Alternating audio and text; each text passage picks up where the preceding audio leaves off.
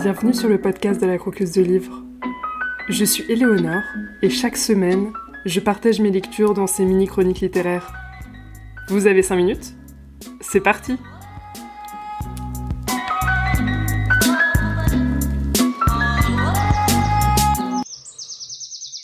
Un jour de juillet 2021.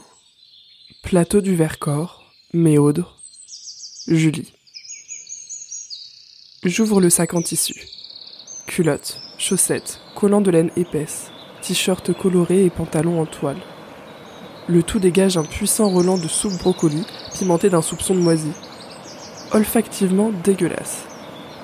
Pas simple d'être réparatrice de lave-linge en vadrouille. Mes muscles sont fourbus des 6 heures d'ascension jusqu'à ce bled d'altitude, que je n'aurais pas cru si loin de l'anse en Vercors. La journée ensoleillée m'a permis de profiter d'un horizon montagneux à couper le souffle. Quelle satisfaction en comparaison des paysages urbains saturés d'immeubles. J'ai marché sous le soleil brûlant, suant dans mes fringues encore sales du dernier chantier. La poussière, l'huile et la transpiration m'emplissaient les narines. Tout le long, j'avais gardé espoir de trouver une place dans un véhicule. Mais les deux camions qui m'ont dépassé étaient pleins, au point que leur bas de caisse frôlait le bitume craquelé. Je ne leur avais même pas fait signe.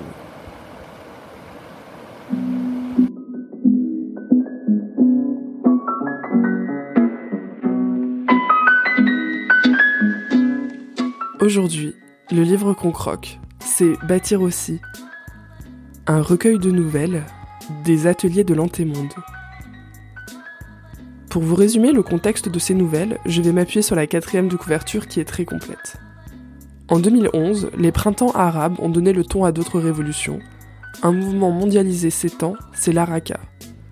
Les productions industrielles, les États et toutes les hiérarchies vacillent. Des dynamiques populaires s'entrechoquent pour répondre aux nécessités de la survie et dessiner un futur habitable. Les histoires racontées ont lieu en 2021. Les communes libres s'épanouissent sur les ruines du système. Comment vivre avec l'héritage de l'antémonde? Comment faire le tri des objets et des savoirs d'une époque aux traces tenaces Les Haraks dessinent leur quotidien en fonction de leurs ressources et de leurs rêves.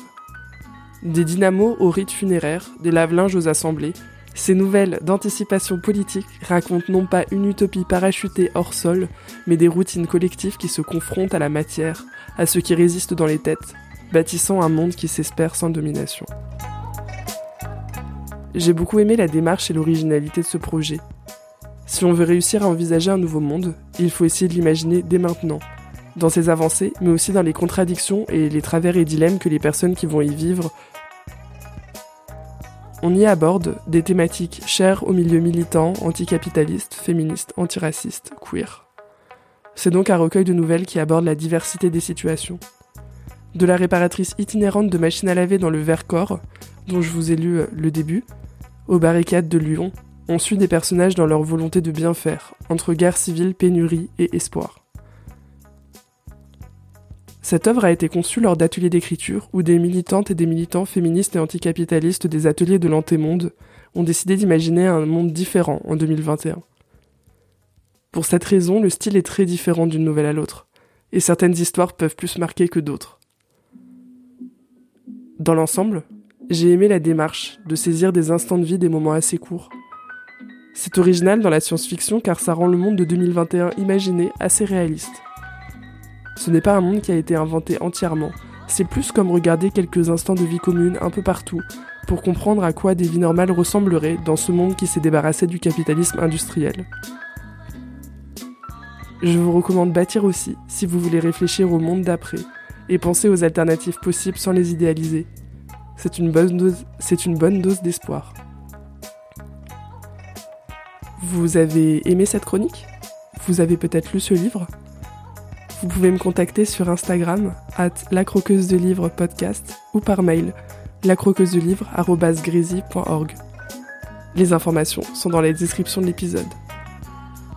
Si vous voulez être invité dans le podcast ou me faire un retour, n'hésitez pas.